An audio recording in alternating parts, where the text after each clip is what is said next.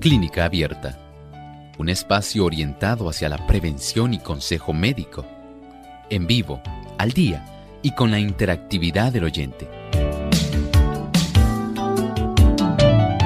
Clínica Abierta, poniendo al doctor a su alcance para un diálogo claro y honesto, porque nos importa su bienestar y salud.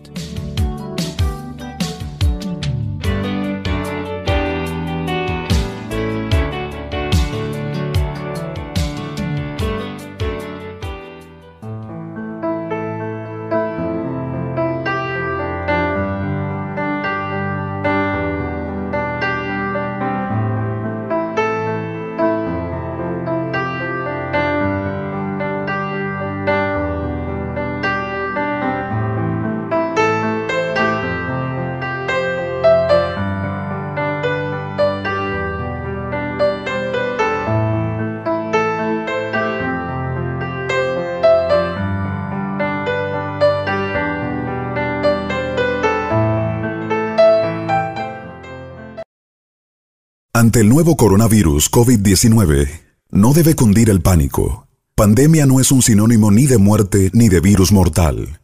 Esto no significa que vamos a morir todos. El mensaje es, la vacuna eres tú. Según cómo te comportes, podemos evitar la propagación del virus. Este es un mensaje de esta emisora.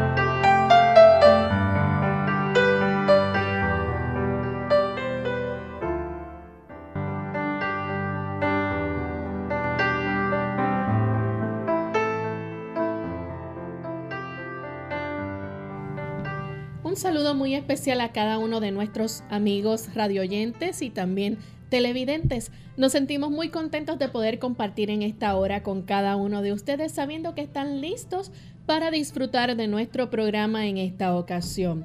Hoy, como todos los días, contamos con la colaboración del doctor Elmo Rodríguez, quien siempre nos orienta y nos educa respecto al cuidado de nuestra salud. Bienvenido, doctor. Saludos. Muy buenos días, Lorraine. ¿Cómo se encuentra Lorraine? Muy bien, ¿y usted? Muy bien, gracias a Dios. Saludamos a todos aquellos amigos que hoy se enlazan aquí a Clínica Abierta.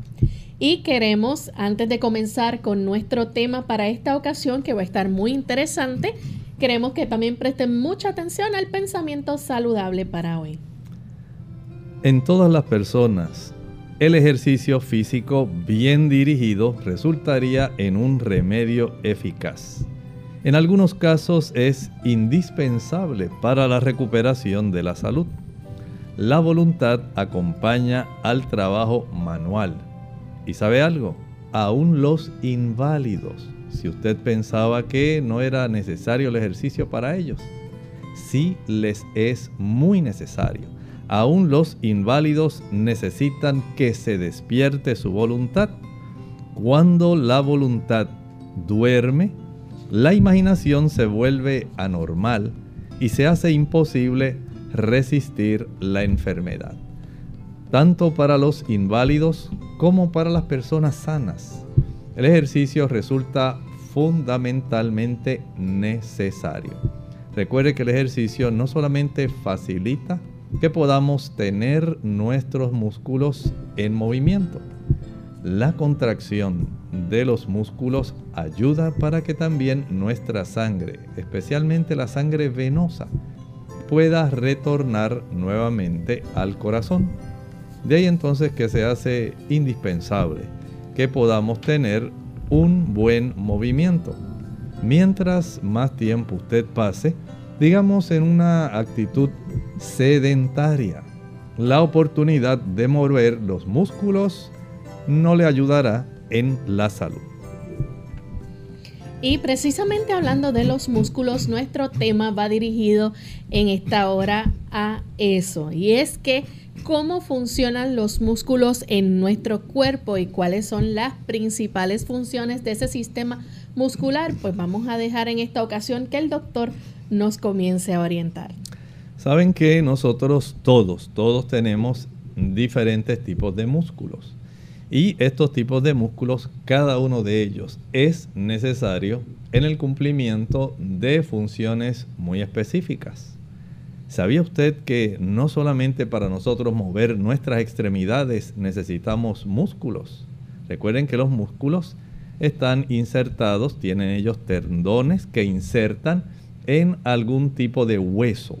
Eso es lo que hace que el músculo facilite el movimiento de nuestro sistema de andamiaje óseo. ¿Sabe usted que tenemos también músculos para la visión? Así es. También tenemos músculos allí muy pequeñitos. Tal vez usted lo desconocía. Pero tenemos músculos incluso para la audición. ¿Había usted pensado en eso? Tenemos músculo en nuestro corazón. Miren cuánta diversidad la capacidad que tiene nuestro sistema muscular. Pero por supuesto, cada tejido va a requerir un tipo de tejido muscular diferente. No todos los músculos de nuestro cuerpo son iguales. Doctor, y nos gustaría saber entonces cómo es que los músculos pueden llegar también a controlar hasta los latidos del corazón. Así es, mire, nosotros tenemos un músculo especial, ese músculo es el músculo cardíaco y es un músculo sumamente peculiar. Las fibras de este músculo están básicamente divididas como si fuera una Y. Eso le facilita al músculo cardíaco tener la oportunidad de contraer áreas que son bastante gruesas, pero a la misma vez hacerlo de una forma coordinada, ya que este músculo va a requerir seguir una cadencia, un ritmo especial, aun cuando todo el corazón tiene músculo cardíaco, hay una capacidad muy especial. ¿Sabía usted que hay una oportunidad de distancia respecto a la contracción que ocurre entre un ventrículo y la que ocurre en una aurícula? Cada, entre cada uno de ellos hay unas fracciones de segundo de diferencia, ya que el área de las aurículas, tanto la superior como la inferior, deben llenar primero el área de la cavidad que está por debajo de ellos, o sea, el ventrículo, antes de que el ventrículo pueda entonces contraerse para bombear la sangre. Digamos que llega sangre de los pulmones, sangre que está oxigenada.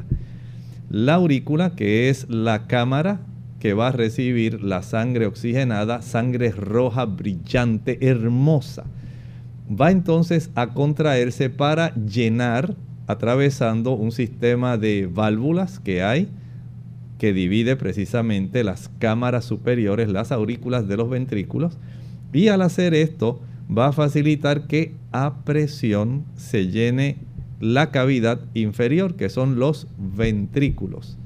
De esta manera, el ventrículo adquiere una cantidad de sangre que va a ser impulsada en la contracción de este músculo cardíaco. Y este músculo a su vez está controlado por un marcapasos. Qué interesante. Nosotros saber que todo esto se lleva de una forma coordinada sin que usted lo pueda controlar. Así es esto. Este tipo de músculo, el músculo cardíaco, usted no lo puede controlar y lo necesita. Saben ustedes que ese músculo cardíaco cada minuto va a estar bombeando 5 litros de sangre. Y esto es muy importante. Si nosotros no tuviéramos la actividad básicamente incesante hasta el momento de nuestra muerte, nosotros no podríamos alimentar, ya sea con oxígeno o con nutrimentos, ninguna parte de nuestro cuerpo. La fidelidad de ese músculo en estar receptivo al marcapaso propio del corazón le facilita el que él pueda ejercer de una manera precisa su función. Doctor, hay otras funciones no relacionadas aparentemente como lo es la visión y la temperatura. ¿Qué nos puede decir acerca de esto? Sí, algunas personas no saben que para usted controlar la temperatura, por ejemplo, ahora que Lorraine menciona esto, nosotros tenemos un músculo muy muy pequeño asociado con cada uno de los pequeños vellos o pelitos que usted tiene en su cuerpo. ¿Ha visto usted cómo cuando hace frío o cuando usted sufre algún escalofrío, la carne, dice la gente, se me puso como de gallina? En realidad eso se debe a la contracción del músculo piloso que está asociado a el vástago de ese cabello, precisamente desde la raíz donde nace el vellito.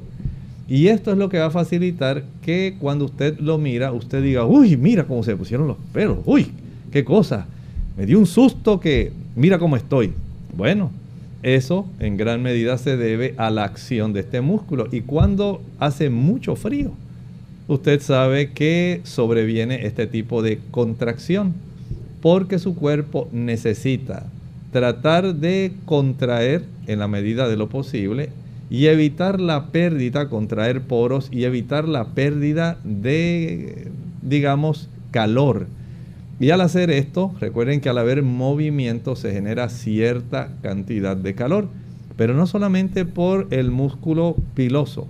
También tenemos en el movimiento de nuestros músculos, cuando usted los dedica a practicar algún ejercicio, usted sabe cómo enseguida su temperatura aumenta y no solamente tiene que jadear, respirar profundo, también usted necesita entonces darse cuenta de que el cuerpo comienza a generar calor. La fricción, el metabolismo que se genera directamente dentro de esas fibras musculares va a facilitar que se pueda generar entonces calor. Por eso las personas que practican algún tipo de ejercicio tienen atuendos especiales porque saben que se va a generar calor y necesitan tener un movimiento fácil, pero que eventualmente les facilite también la evaporación del de el sudor, porque es un mecanismo para nosotros poder refrescarnos. Así que ya tenemos, por ejemplo, en este aspecto cuán importante resulta para nuestro cuerpo el que haya este tipo de intervención muscular aún en nuestra piel.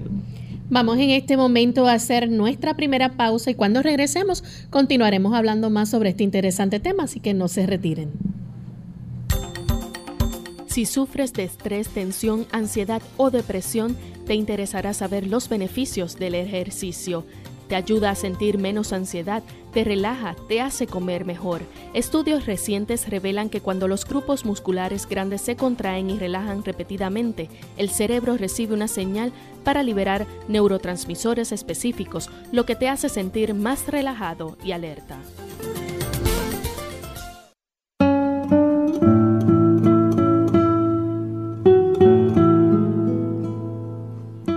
La única discapacidad que hay en la vida es la actitud negativa.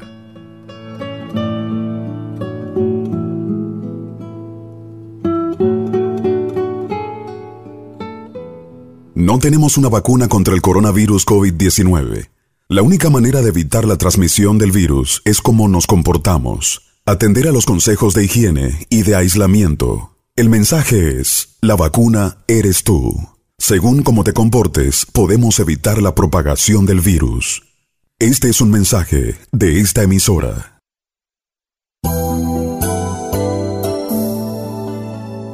En profundo de tu corazón, sientes que la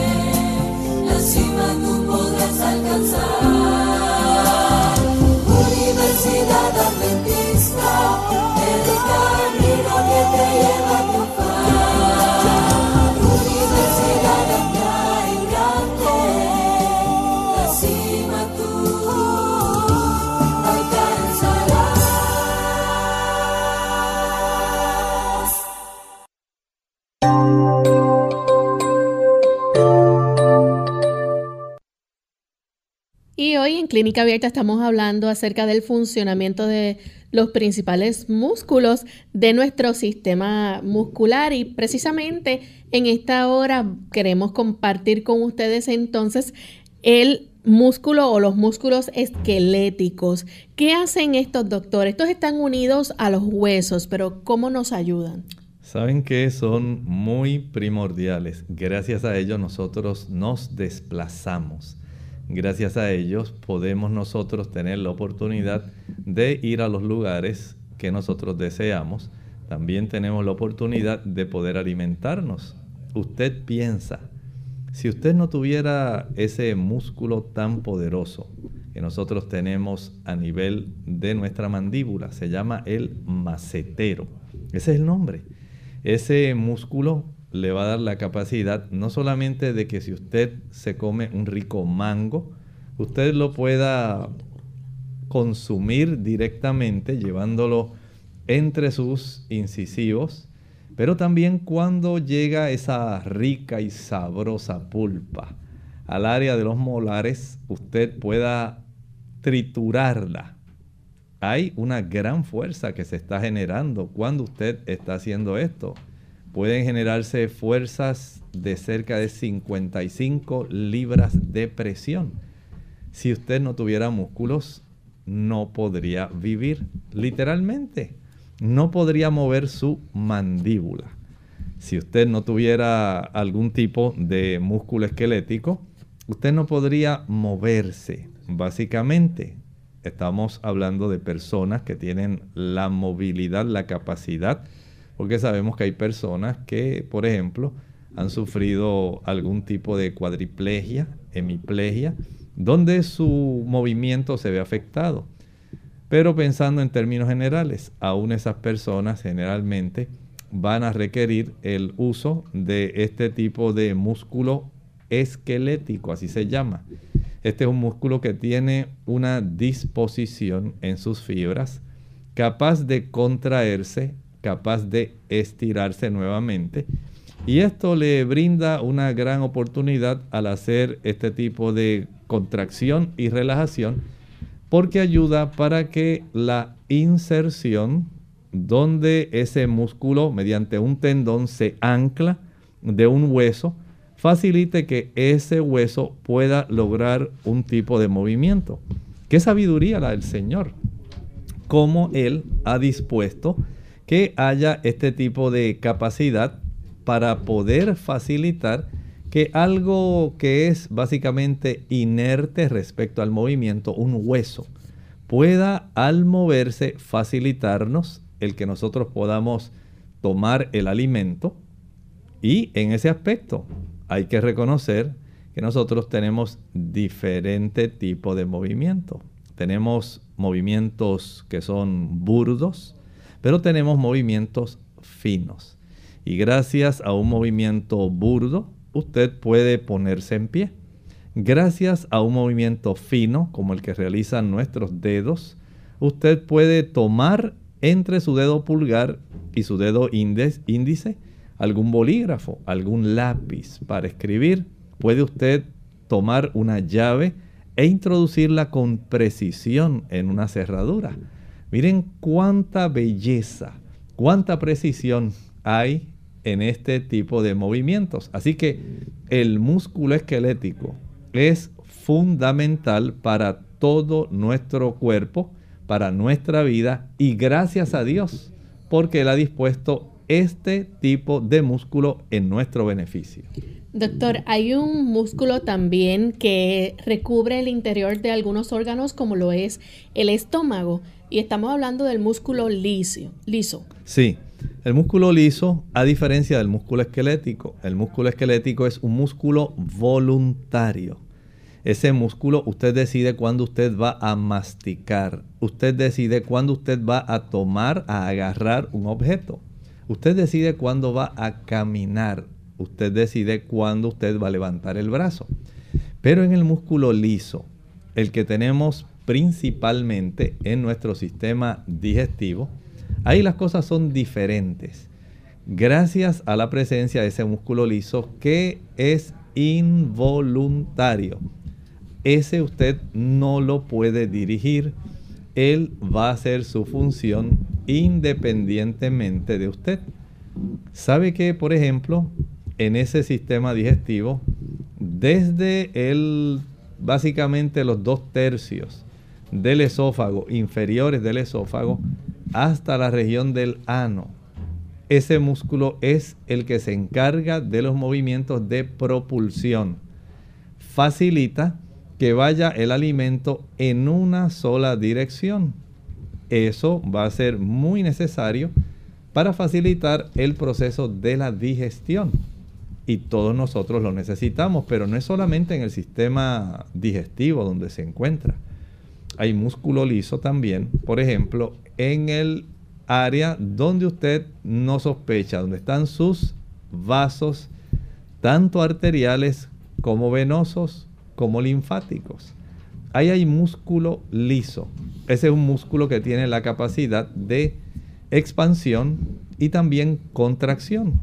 Piense, por ejemplo, cuando usted eh, sabe y se toma el pulso, que está ocurriendo un momento cuando el corazón bombea ese tipo de onda pulsátil que se origina en el ventrículo izquierdo y también en el ventrículo derecho.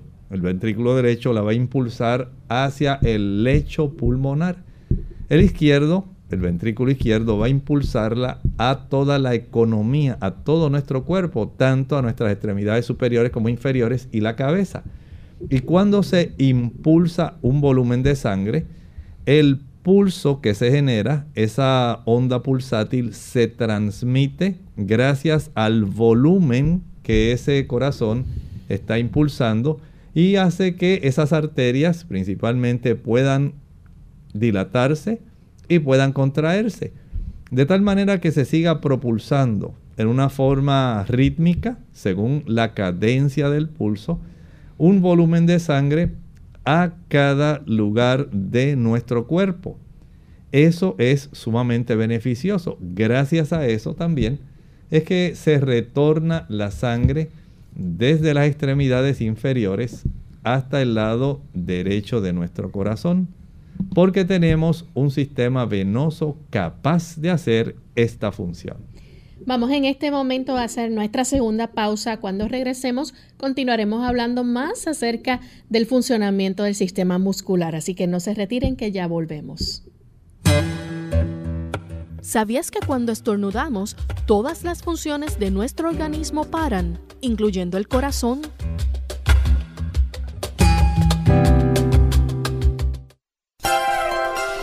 En el 1900 las personas obtenían el 70% de sus proteínas provenientes de alimentos de las plantas. Hoy obtienen el 70% de sus proteínas de alimentos provenientes de animales altos en grasa y en colesterol. Ante el nuevo coronavirus COVID-19, no debe cundir el pánico. Pandemia no es un sinónimo ni de muerte ni de virus mortal. Esto no significa que vamos a morir todos. El mensaje es, la vacuna eres tú. Según cómo te comportes, podemos evitar la propagación del virus. Este es un mensaje de esta emisora. Unidos con un propósito, tu bienestar y salud. Es el momento de hacer tu pregunta llamando al 787-303-0101 para Puerto Rico, Estados Unidos 1866-920-9765 y llamadas internacionales al 787-763-7100 o al 787-282-5990. Clínica Abierta, trabajando para ti.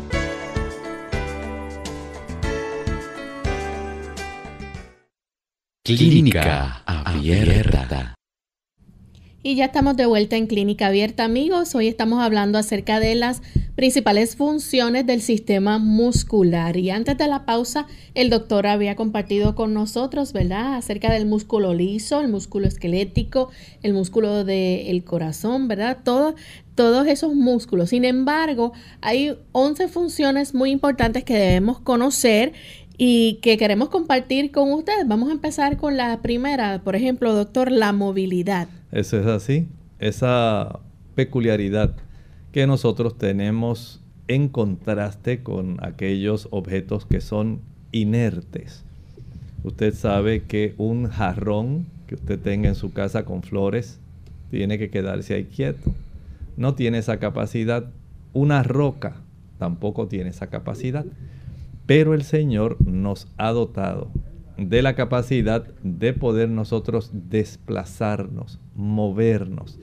Y hay, como estábamos hablando hace un momento, la capacidad de movernos básicamente en dos tipos de movimiento.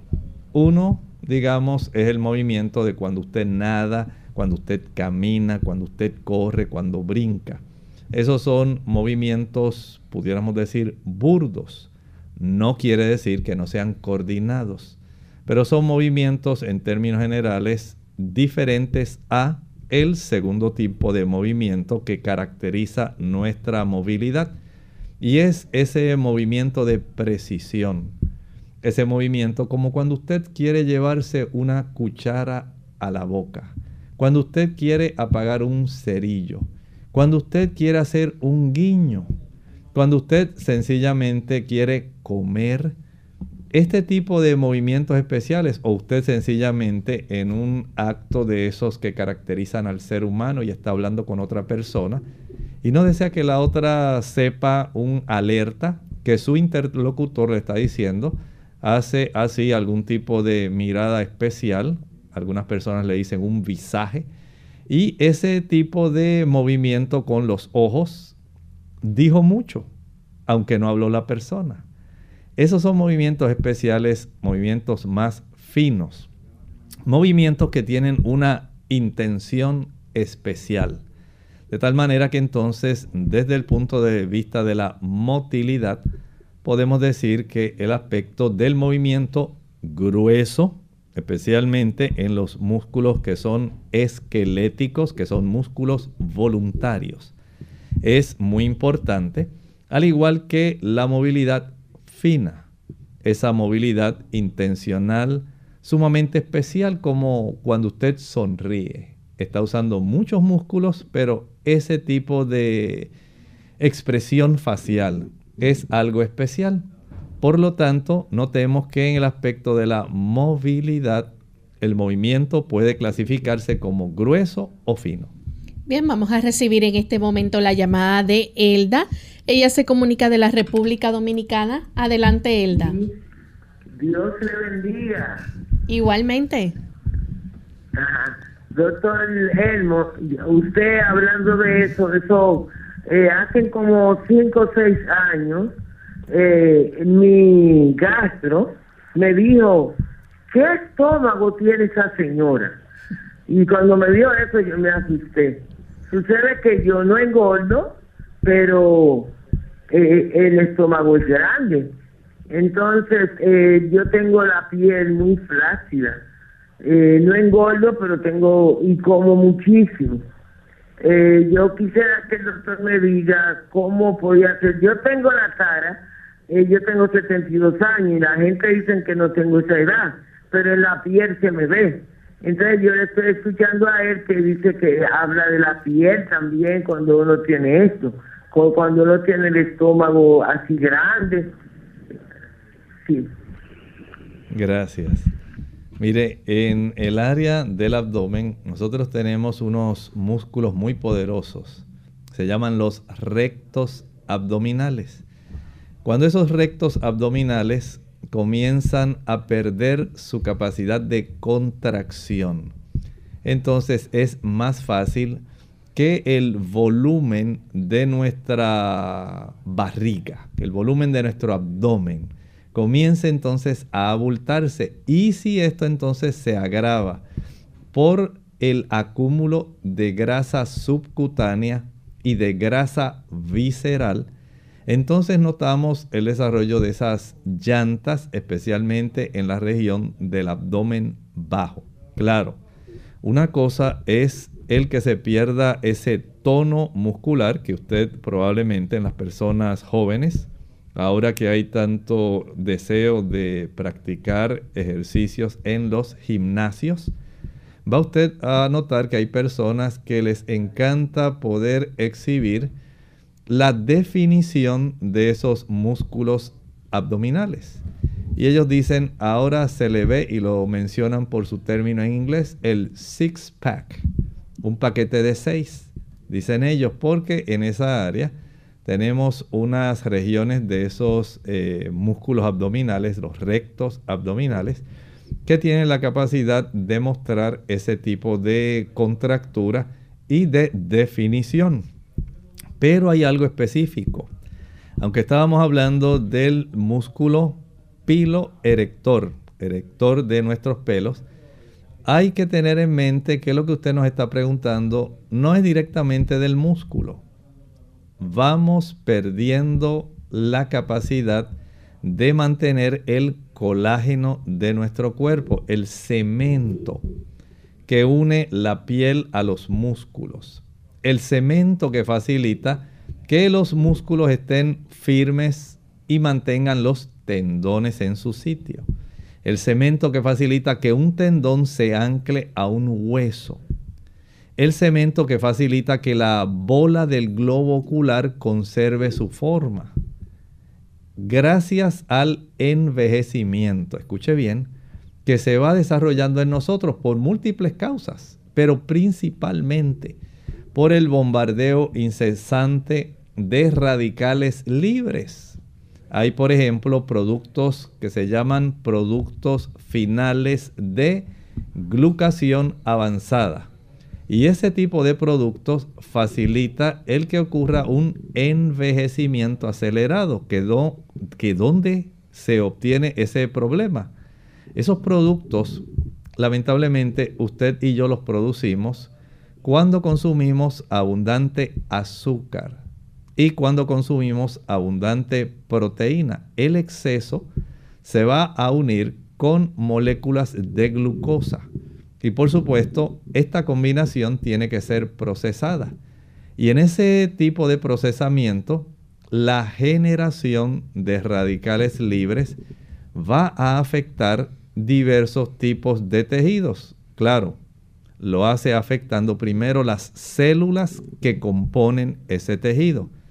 Y el tejido colágeno, nuestro tejido que nos da firmeza, va perdiendo esa capacidad a mayor consumo de azúcar, a mayor exceso de ingesta de radicales libres, cuando usted consume alcohol, cuando usted utiliza el tabaco, al consumir café, al consumir una bastante elevada cantidad de grasa porque le encantan las frituras, todo ello va a dar ese tipo de efecto secundario, donde en el transcurso del tiempo se pierde la firmeza de la piel y notamos que la piel entonces se torna flácida, que la papada comienza a colgar, que también el tejido del abdomen bajo ya también comienza a colgar, que si usted mira su antebrazo cuando está acostado, pueda ver como que se le han hecho unas cortinas en el antebrazo. Lo mismo sucede en el área del brazo. Si usted era una persona que tenía un brazo bastante grueso y se redujo su volumen, usted notará que comienza a formarse como si fueran unas cortinas. Ocurre lo mismo también en la región por encima de la rodilla. Todo eso podemos decir que son manifestaciones clínicas, manifestaciones evidentes de que la cantidad de estos radicales libres está dañando nuestro cuerpo.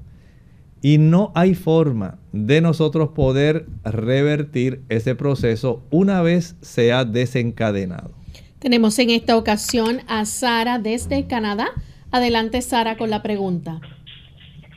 Sí, buenos días. Yo quería hablarle al doctor para decirle que eh, en el 2014 eh, pasé un examen eh, y me dijo el cardiólogo que en la tricúspide derecha del corazón la sangre en vez de avanzar reculaba.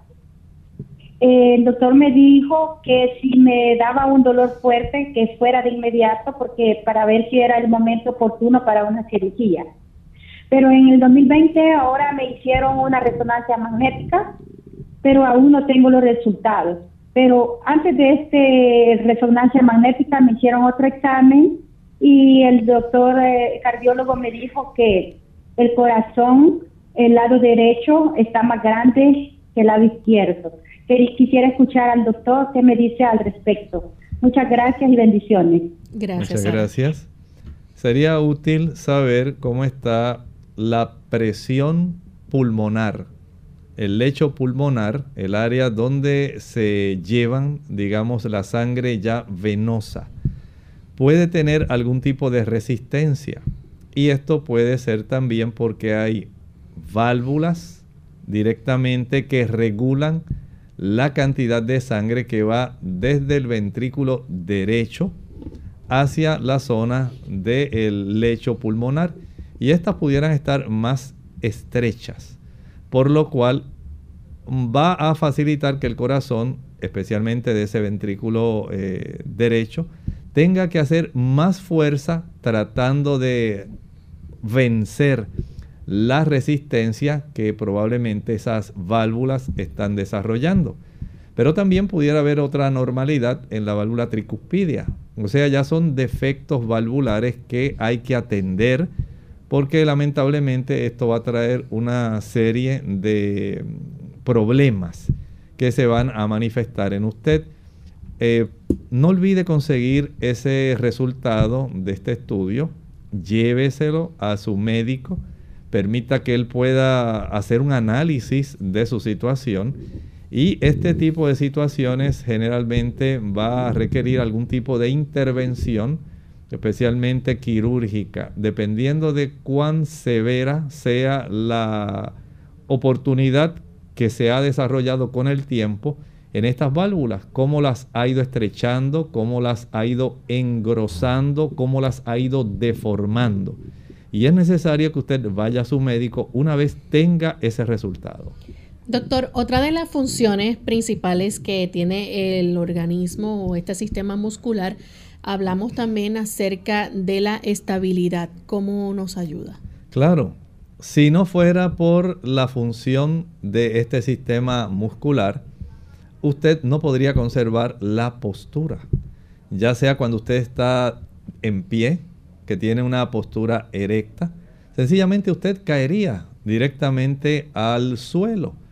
Porque gracias a este tipo de capacidad de mantener contraídos los músculos y de tener unas, eh, digamos, unos receptores especiales que le indican a todo el organismo la posición, claro, esto incluyendo nuestro oído interno, donde tenemos esos canales semicirculares y la interacción del cerebelo. Todo eso controlado armónicamente gracias a la sabiduría de Dios. Permite que usted y yo podamos tener estabilidad respecto a nuestra postura estando de pie, estando parados e incluso si usted ha visto personas que se paran de cabeza, y usted se asombra y dice, ¿cómo es posible que tenga esa estabilidad? Si ha observado a un gimnasta, la estabilidad que tiene, por ejemplo, cuando se sube a las argollas, a las barras paralelas, cuando hace uso del caballo, usted se asombrará. Decir, ¿cómo es posible que una persona tenga tanta estabilidad para hacer tantos movimientos? Dios en su infinito amor ha permitido que nuestro sistema muscular pueda estar haciendo esta diversidad de funciones. Y aquí podemos también, doctor, hablar un poco acerca de la circulación, ¿verdad? Así es. Si no fuera por la contracción de los músculos, nos afectaríamos directamente. No podríamos tener especialmente el retorno de la sangre venosa hacia el lado derecho de nuestro corazón. Es crucial Asimismo, por eso hay un énfasis. Si usted escuchó la introducción a nuestro programa, se dio cuenta de que aún las personas que están con ciertos impedimentos físicos que están más bien confinados a una silla de ruedas, algunos que son hasta cuadraplégicos y están confinados a una cama, van a tener la necesidad de utilizar, aunque sea de alguna manera modificada, sus extremidades, aunque haya un movimiento pasivo. Una persona que le dé movimiento a sus extremidades, que le ayude para tratar de conservar esa masa muscular. Recuerde, la masa muscular comprende casi el 40% del peso de una persona. Y si nosotros entendemos que tenemos cerca de un poco más de 600 músculos en nuestro cuerpo, el nosotros tener este beneficio es esencial. Por eso el que usted tenga diariamente una actividad donde usted impulse su sangre, donde usted le facilite a la sangre moverse en la dirección, digamos, de la sangre arterial hacia las extremidades y en la dirección de la sangre venosa de retorno al corazón. Eso es maravilloso. Muévase, muévase por el beneficio a usted mismo. También hablamos, doctor, en términos, y podemos incluir en este grupo, el hecho de la respiración que se utiliza el diafragma. Es un músculo sumamente poderoso. ¿Sabe usted que ese músculo especial es la base del tórax, pero al mismo tiempo es el techo de nuestro abdomen? Básicamente podemos decir que separa el tórax del abdomen. Cuando este músculo digamos, hace una función especial, él va a ir en la dirección del abdomen, usted inhala. Cuando ese músculo asciende, que se contrae, básicamente podemos decir que se facilita la expulsión, el que usted saque esa cantidad de aire que ya está viciado, que usted ya no necesita. De tal manera que cuando ocurre este tipo de movimiento, entonces usted puede respirar. Y es un músculo que usted sabe que es sumamente esencial. No solamente para la respiración, también para la fonación.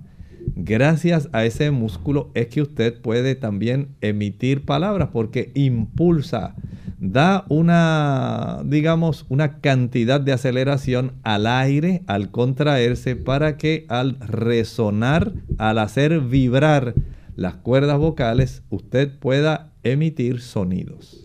También podemos incluir en esta parte la digestión. Sí, ese músculo liso que básicamente está a lo largo de todo nuestro sistema digestivo, es el que va a facilitar esa contracción segmentada, pero de una sola dirección, unidireccional, para que vaya desde la zona del esófago hasta la zona del ano. Y eso va a facilitar el que nuestro sistema digestivo sea expuesto a, digamos, el ácido clorhídrico, a las enzimas proteolíticas, a los jugos digestivos, a los ácidos biliares, a que se exponga a la cantidad de bacterias que hay en nuestro sistema digestivo, tanto esas bacterias que se llaman el microbioma, para que ellas puedan facilitar la producción de ciertas sustancias que deben ser absorbidas y que afortunadamente al absorberse usted podrá nutrirse. Si no fuera por ese músculo liso involuntario, de nuestro sistema digestivo, usted y yo no podríamos estar vivos. Doctor, usted ha hablado en muchas ocasiones en nuestro programa acerca de los ejercicios de Kegel.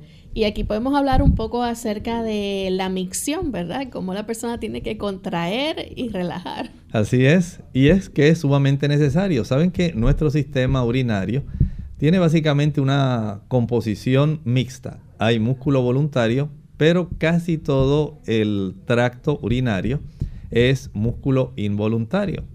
Desde la zona de los uréteres, la zona de la vejiga, ahí tenemos en el área del trígono, una válvula que es muy importante, que esa se puede controlar. Usted puede detener la orina básicamente a su voluntad. Llega un momento en que usted sabe que ya no la puede controlar y si no lo hace, lamentablemente, va a sufrir un accidente. Pero en términos generales, tanto la uretra, los uréteres, la región de la vejiga en su mayor parte, tienen esa capacidad de distensibilidad. Se pueden dilatar y se pueden contraer. Si no, pregúntele a una persona que haya pasado un cálculo urinario proveniente desde el riñón. Él se da cuenta según va bajando ese cálculo cómo el dolor va en un trayecto específico. Y él dice, ahora va por aquí, mira, me duele atrás, ahora me duele acá al frente, ay, yo creo que ya llegó a la vejiga, lo estoy expulsando porque siento un ardor tan terrible en la zona de la uretra, en la sección del pene que básicamente es intolerable. Ay, qué alivio, por fin lo expulsé. Todo eso es lo que nos indica que hay esa calidad de músculo liso que es capaz de dilatarse, relajarse, pero también facilitar el que se pueda ir en una sola dirección. Bien, lamentablemente se nos ha acabado el tiempo, pero agradecemos a los amigos por haber estado en sintonía en el día de hoy y queremos invitarles a que mañana nuevamente nos acompañen. Vamos a estar en nuestro segmento de preguntas donde usted puede hacer su consulta. Así que para finalizar compartimos entonces esta corta reflexión en el libro tercera de Juan 2, la tercera epístola, el segundo versículo. El Señor nos garantiza que a pesar de las circunstancias, Él quiere bendecirnos. Dice allí, amado, yo deseo que tú seas prosperado en todas las cosas y que tengas salud, así como prospera tu alma. Que el Señor te bendiga. Nosotros nos despedimos y será entonces hasta el siguiente programa de Clínica Abierta. Con cariño compartieron el doctor Elmo Rodríguez Sosa y Lorraine Vázquez. Hasta la próxima.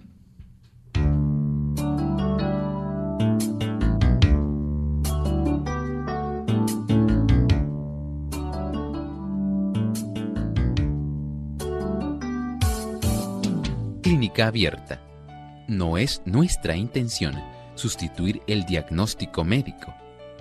Antes de poner en práctica cualquier consejo brindado en este programa, usted debe consultar con su médico. Hasta la próxima.